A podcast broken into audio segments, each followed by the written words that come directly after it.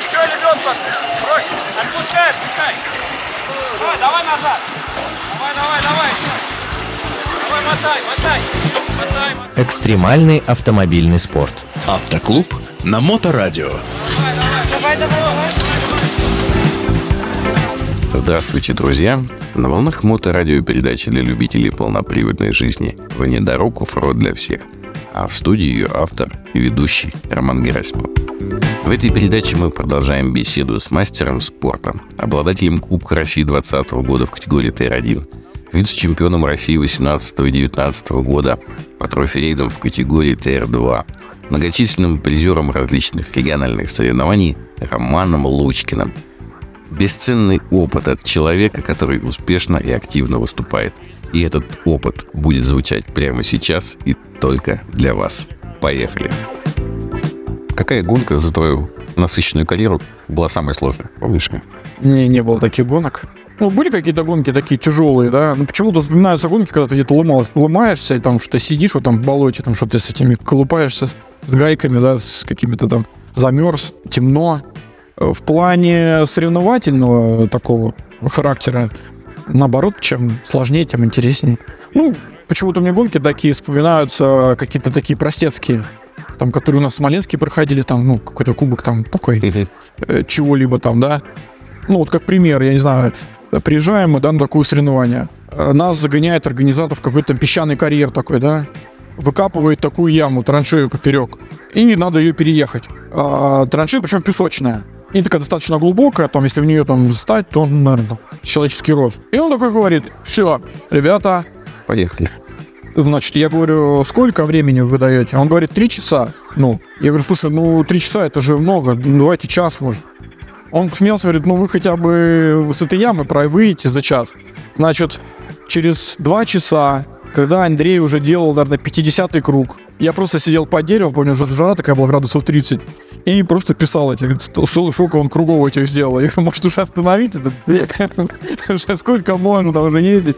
Ну, ему там уходило около трех минут, чтобы сделать этот круг, да, и, э, ну, вот было, помню, то Забавно. жарко, очень сильно, я помню, сидел, думал, когда это кончится. Тяжелая жизнь, что мы под деревом. Под деревом, да. В Твери тяжелые были гонки, вот у Баллон. Павлова, да, вот эти вот весенняя распутица, там, что там у него, осенний марафон, такие, это мы там только начинали выезжать из за пределы Смоленской области. А вот, что-то они мне такие, кубки его стоят, эти маленькие, за раз третий Вот, вот вкусненькие, он там дарил такие кубки. Вот, и вот стоят сейчас там их много дома, да, как-то вот эти вот такие самые какие-то, так вспоминаешь. Вот такое какое количество ли- регалий уже у тебя завоеванных. У тебя есть какое-то понимание, что там еще два года, там, не знаю, с, с чем- чемпионом всей планеты стану и уйду? Или это вообще процесс, это не, не про достижение результата?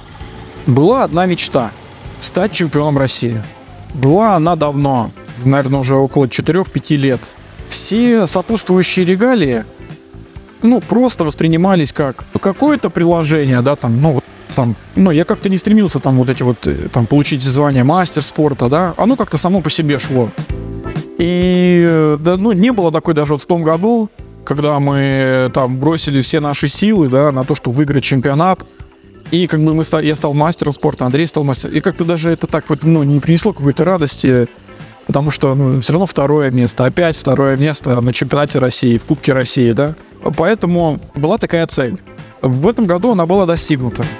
По-твоему, трофи, вот э, опять же, ты уже достаточно много лет выступаешь. Сейчас на каком уровне выходит? Мы, оно развивается, оно стагнирует, мы где-то остановились уже на хорошем уровне, допустим, мы не двигаемся, либо оно падает. Как оцениваешь?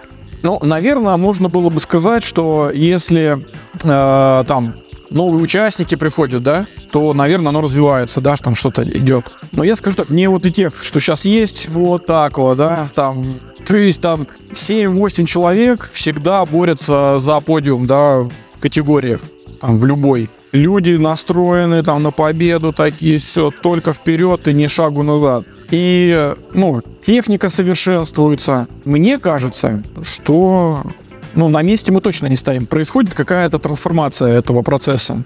Я пока не знаю, хорошую сторону или нет. То есть, как бы, сильные вроде еще сильнее становятся, да, ну, вроде те, кто не приезжал, они как-то и не приезжают, я пока не пойму, что это будет в дальнейшем, да, но на данный момент времени мне очень интересно, да, например, э, потому что ну, соперники очень сильные, и малейшая какая-то ошибка, малейшая осечка, все, хана. Можно как бы и, не, и на тубочку не То есть в тонусе держит. У вас не получается, что мы чемпионом а выехали, мы сейчас, ну, скорее всего, победим. В тонусе бодритесь. Да, какой тонус? Э, С этим, с Тимошиным я связался вообще. э, Там поесть некогда даже. Он вообще только нужно все время ехать, смотреть все.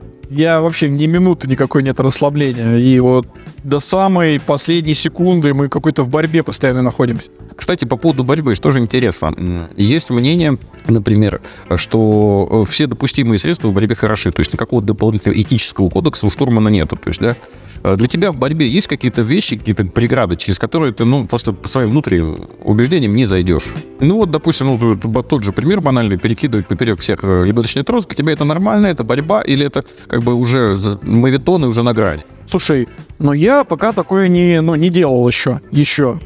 Но тот, кто это делает, я этих людей не, не осуждаю и не этот. Я наоборот понимаю, что люди идут к этой к своей цели, ну прям любыми досту- доступными законными методами. И с таки- как таким людям я отношусь с уважением когда там кто-то подходит из ребят, там, ну, кто недавно ездит, говорит, вот он такой плохой, там, перекрыл мне этот. Ну, человеку просто нужно объяснить. Потому что, наоборот, хорошо, человек борется всеми способами за место под солнцем. Э, у нас тоже есть такие экипажи, например, когда мы идем, вот, э, раз, он, а впереди нас наш соперник. Он застрял, а мы, например, на УАЗике можем проехать в этом месте. И он не смотрит, э, там, например, как бы ему быстрее, а он смотрит, так, вот в какую сторону УАЗика, да, чтобы перекрыть траекторию. Прекрасно понимаю, все, молодцы, вот, ну, правильно делают. Например, как-то раньше у меня было мнение вот по этих вот жалобы всякие, да, вот это писанина, да. Пока я вот поглубже не окунулся в ралли третьей категории. В ралли третьей категории, если ты не написал жалобу, это вообще считается мовитоном плохим. Там, как ты приезжаешь, все, очередь уже стоит с ними. И там даже организаторы, мне кажется, наоборот, даже мне поощряют это, да.